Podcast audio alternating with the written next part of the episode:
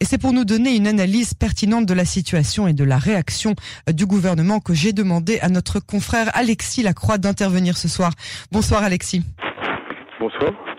Je vous remercie d'avoir accepté notre invitation. Vous êtes le directeur de publication du journal Actualité Juive et vous êtes euh, par ailleurs l'auteur de l'ouvrage J'accuse 1898-2018 paru aux éditions de l'Observatoire. Votre intervention ce soir est euh, d'autant plus nécessaire pour nos auditeurs qu'il s'agisse des Juifs de France ou des francophones en Israël. Je voudrais que vous nous parliez tout d'abord des fondements de cette nouvelle vague d'antisémitisme auquel nous assistons. Ah oui, vous avez raison, c'est très important d'essayer de comprendre ce qui nous arrive. Alors, en un mot quand même, Yael, c'est vrai que euh, nous pouvons à juste titre être inquiets par cette vague de violence sans précédent dans l'histoire de France, on va dire depuis une quarantaine d'années.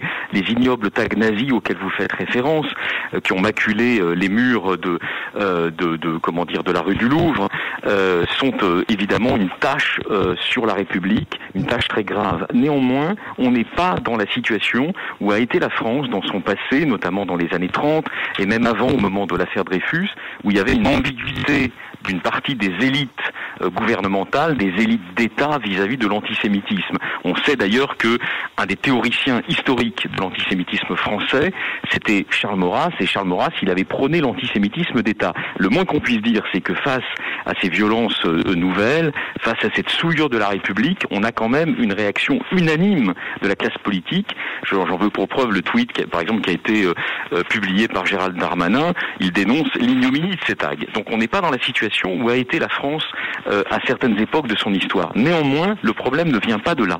Et vous avez raison de m'interroger sur les composantes idéologiques de cet antisémitisme. Ce n'est pas les élites, en tout cas ce n'est pas les élites gouvernementales qui sont en cause, c'est une grande partie de la société française. Et vous avez, pour résumer Yael et pour répondre à votre question, vous avez en quelque sorte un mixte, un mélange de conspirationnisme, en gros l'idée que les juifs sont puissants, de concurrence des victimes, pourquoi ont-ils droit à, tant d'égards dont, auxquels nous, nous n'avons pas droit, et enfin de haine d'Israël. La haine d'Israël reste aujourd'hui une des passions fondamentales de notre époque, et elle est particulièrement déchaînée dans des secteurs entiers de la population française.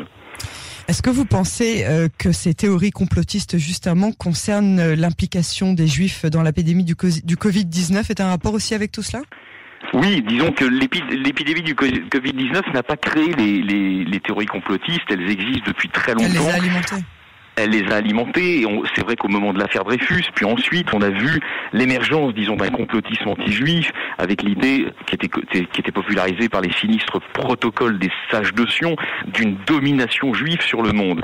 Ces idées n'ont jamais disparu de l'antisémitisme moderne. Elles l'accompagnent, j'allais dire, comme une sorte de fatalité. Léon Poliakov l'avait montré dans ses travaux. Mais aujourd'hui, vous avez raison, le contexte sanitaire global, avec cette menace un peu nouvelle, contre laquelle les médecins du monde entier sont mobilisés, mais on ne trouve pas de vaccin, euh, relance ou comment dire relance la roue mauvaise du conspirationnisme. Et vous avez raison, un certain nombre de personnalités en France ont été mises en cause parce que juives euh, dans le cadre du Covid. Mais je pense que le phénomène que, sur lequel nous réfléchissons est plus vaste que ça, et plus large que ça.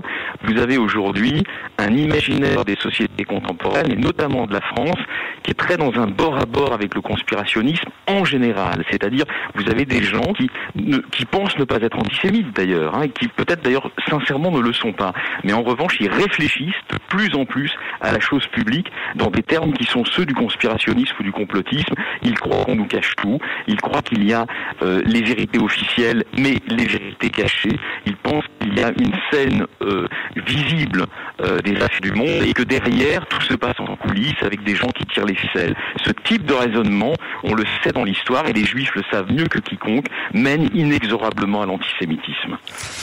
Alors Alexis, on a un tout petit problème avec votre ligne et si vous pouviez, pendant que je vous pose la prochaine question, vous stabiliser un tout petit peu pour qu'on vous entende mieux parce que ce que vous nous dites est particulièrement intéressant. Euh, je voulais euh, en dernier lieu vous demander quelle est la réaction, qu'est-ce que vous ressentez en France aujourd'hui, la réaction des Français, mais aussi et surtout des autorités, peut-être du gouvernement français? Vous me parliez tout à l'heure d'un tweet de Darmenin. On a vu euh, la maire de Paris, Anne Hidalgo, tweeter qu'elle remerciait les équipes de nettoyage. Est-ce que c'est pas un peu pas assez? Alors, euh, oui, en un certain sens, je comprends très bien ce que vous voulez dire.